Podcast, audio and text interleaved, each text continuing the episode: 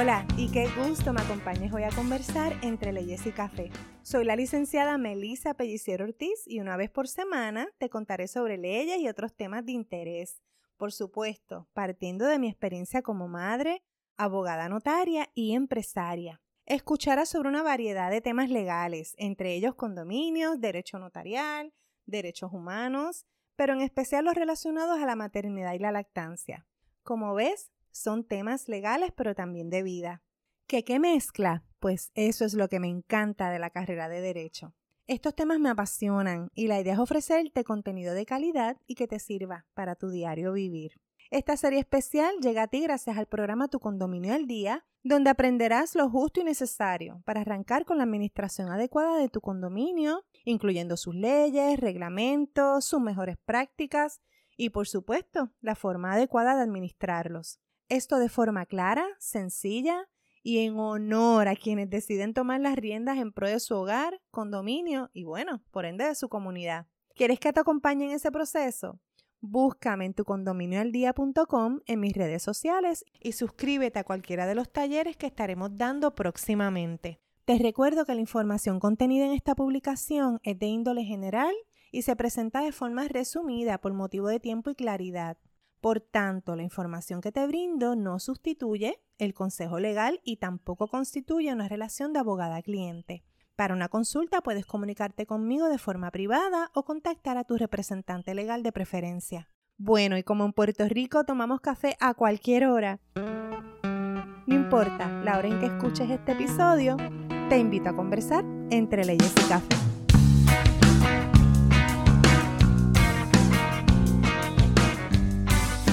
Qué es eso del fondo de reserva que tanto se habla en condominios y que de hecho se exige en los condominios? Pues en esta época que nos ha tocado vivir, eh, la realidad es que los gastos a diario hace que en demasiadas ocasiones pues se nos haga bien difícil ahorrar, eh, ya sea para prepararnos para imprevistos o emergencias que día a día pudieran surgir. Pues imagínense lo complicado que es para un condominio también crear ese fondo de ahorro que no es otra cosa que el fondo de reserva. Te cuento que el fondo de reserva es esa porción del pago de la cuota de mantenimiento que va derechito a una cuenta de reserva que no es otra cosa que esa cuenta de ahorro dirigida a atender ciertos gastos de emergencia o imprevistos y en algunos casos incluso hasta mejoras que bien planificadas y presupuestadas pudieran trabajarse utilizando el fondo de reserva. Bueno, ¿y qué nos evita tener un fondo de reserva robusto? Pues evita que hayan derrames de última hora para precisamente atender imprevistos. Nos evita gastos excesivos porque tenemos la oportunidad de planificar los gastos, de solicitar las cotizaciones que son eh, adecuadas y con tiempo, o sea, no, no hacer los trabajos así rápido, de última hora. Nos evita muchísimos malos entendidos. Un fondo de reserva robusto y bien manejado es una gran oportunidad para planificar gastos extraordinarios y así los titulares no ver su bolsillo afectado así de pronto. También evita el despilfarro de fondos, precisamente porque son trabajos que se planifican y se atienden con tiempo, pues van a poder trabajar, incluso trabajos de emergencia se van a poder atender de una manera adecuada y diligente. Así que como titular, si eres parte de esa junta, debes velar por ese fondo de reserva que se administre bien y al igual si no fueras miembro de la junta, debes estar al pendiente de que ese fondo se administre como debe ser. ¿De dónde sale ese fondo de reserva? Pues miren, todo titular contribuye según el porcentaje de participación que se fija en su escritura al momento de comprar su apartamento, que también lo contiene la escritura de constitución, la escritura lo que se conoce como la escritura matriz. Todos los años se establecen los gastos comunes que componen el presupuesto anual y según el porcentaje de participación y según el porciento que el consejo haya decidido que va a formar ese fondo de reserva, es que entonces cada apartamento va a poder saber la cuantía a pagar. Ese presupuesto anual va a incluir esa partida de fondo de reserva, que les recuerdo no puede ser menor del 5%, pero bien pudiera ser más alto. De hecho, se recomienda que siempre que se pueda, el Consejo proponga que ese fondo de reserva sea uno mayor al 5%. La aportación se deposita mensualmente en una cuenta independiente, así que esto no se mezcla con los fondos operacionales, precisamente porque el fondo de reserva no es para cualquier embeleco, es para momentos de emergencia, obras urgentes o alguna mejora bien planificada. El fondo se irá nutriendo hasta alcanzar, según la ley, una suma igual al 2% del valor de la reconstrucción del condominio. Es ahí en ese punto cuando el Consejo de Titulares pudiera decidir si se continúa o no aportando al fondo. Pero usualmente la recomendación es que sí, que se siga aportando. Quizás pudieran bajarse los porcientos de aportación, pero recordemos que nunca puede ser menor que en 5%. Así que, como uno no sabe lo que le depara el futuro y ya desde el 2017 venimos experimentando emergencias extraordinarias, pues va a ser saludable que ese fondo esté muy bien nutrido. Una vez el balance de ese fondo sea menor al mínimo antes dispuesto, al mínimo del 2%, deberán restituir esas aportaciones mensuales hasta alcanzar nuevamente el 2%. Eso digamos que surge una situación de emergencia como tuvimos en el huracán María y ese fondo se usa eh, para atender la situación, pues va a tener que volver a recuperarse y nuevamente tratar de alcanzar un máximo de ese 2% que requiere la ley. Para alguna obra extraordinaria urgente, el director del condominio, el presidente o el tesorero pudieran realizar retiros de ese fondo de reserva para costear ese tipo de obra, una obra urgente o extraordinaria. Pero no puede hacer eso sin la previa autorización mayoritaria del Consejo de Titulares que este consejo tiene que haber sido debidamente convocado para una asamblea extraordinaria. Así que no van a poder decidirlo por sí mismos.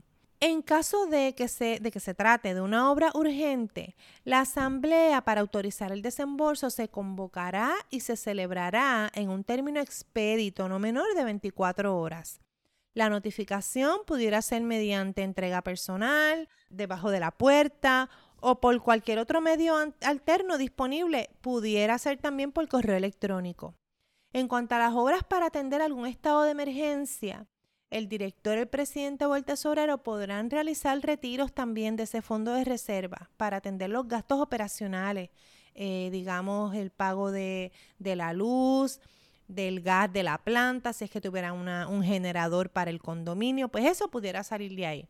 Pero nuevamente debe contar con la previa autorización mayoritaria del Consejo de Titulares. Y otra vez, tiene que haber sido debidamente convocado y se celebrará en un término no menor de 24 horas. La notificación de esta convocatoria para esta asamblea para aprobar ese desembolso también pudiera ser por medio de entrega personal debajo de cada puerta o por cualquier otro medio alterno también disponible. Y otra vez, pudiera utilizarse el correo electrónico. Es bien importante que recuerden que no es cualquier declaración de emergencia ni a cualquiera que se le ocurra. Se va a entender que existe un estado de emergencia cuando así lo decreten las autoridades estatales o federales. Un buen ejemplo de esto es precisamente eh, la pandemia del coronavirus. Así que ves por qué la importancia de esta cuenta más aún después de todo lo que hemos vivido después del 2017, cuando aún tenemos condominios que apenas se están recuperando eh, para fortalecer ese fondo de reserva cuando en el, ante el paso del huracán María tuvieron que utilizar casi todos los fondos. Así que a veces uno siente que andamos en un estado de emergencia casi permanente desde esa ocasión, pero sí es bien importante que los condominios si quedaron maltrechos de esa experiencia del 2017, le den la importancia que merece este fondo porque en cualquier momento pudieran otra vez necesitarlos. Así que te recuerdo los puntos más importantes del fondo de reserva. 1. No puede ser menor del 5%. 2. Tiene que depositarse en una cuenta aparte. Estos fondos no se mezclan con los fondos operacionales. 3. Puede usarse para obras urgentes, de emergencia o mejoras extraordinarias, pero para todo esto los miembros de la Junta necesitan la autorización del Consejo, dependiendo si es una emergencia o no, o cuán urgente. Hay unos términos un poco más cortos, pero siempre va a necesitar la autorización del consejo para hacer el retiro. Y lo más importante, recordar las emergencias que hemos vivido desde el 2017, lo cual entiendo yo es incentivo suficiente para hacer el mayor esfuerzo posible y lograr tener un fondo de reserva lo suficientemente grande para atender emergencias o incluso ayudar a la construcción y realización de obras de mejora y así no afectar tanto el bolsillo del titular. Así que no te olvides velar por ese fondo de reserva o asegurarte que están velando por ese fondo de reserva. Si te agradó este episodio, te invito a que nos dejes tu comentario, lo compartas y nos escribas a través de las redes sociales. Así podré conocer los temas que interesas abordemos en este podcast. Te recordamos que ya está disponible la guía gratis sobre lo que no puede faltar para reunir ese consejo de titulares. La he llamado Condominios 102. Esto con el fin de que tengas a la mano información clara, sencilla y práctica para que esa labor voluntaria en las juntas de condominios y comités sea una más llevadera. La consigues en tu condominioaldía.com, Facebook o Instagram. Recuerda que puedes escuchar los otros episodios en cualquiera de las plataformas para podcast y no olvides valorizarlo para que así el mensaje llegue a más personas. Y con taza en mano, te espero en el próximo episodio, como siempre, entre leyes y café.